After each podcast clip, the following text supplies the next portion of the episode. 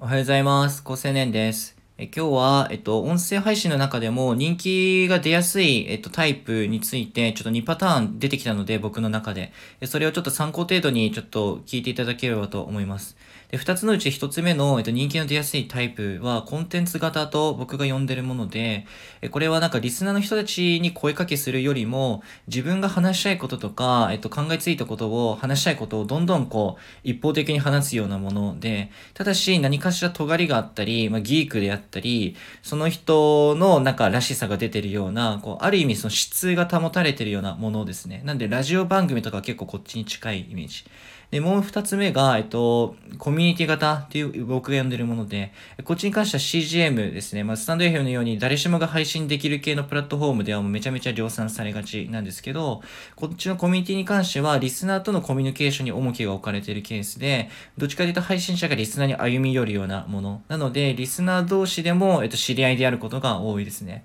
で、どっちが方が強いかでいくと、まあ、それはあの、ど、どっちも強いんですけど、コミュニティ型の方が短期に人気が出やすいですね。人間関係を売りにするのでで。で、一つ目のコンテンツ型に関しては、結構認知が取りにくいですね。リスナーに歩み寄ってない以上は、リスナーの口コミというのがなかなか発生しにくいんだけど、物としては一級品であることが多いので、ある時一気に人気に出ると。で、こっちどっちが稼げるの？みたいなところについてちょっとメンバーシップでお話ししていきたいと思います。じゃあ、またね。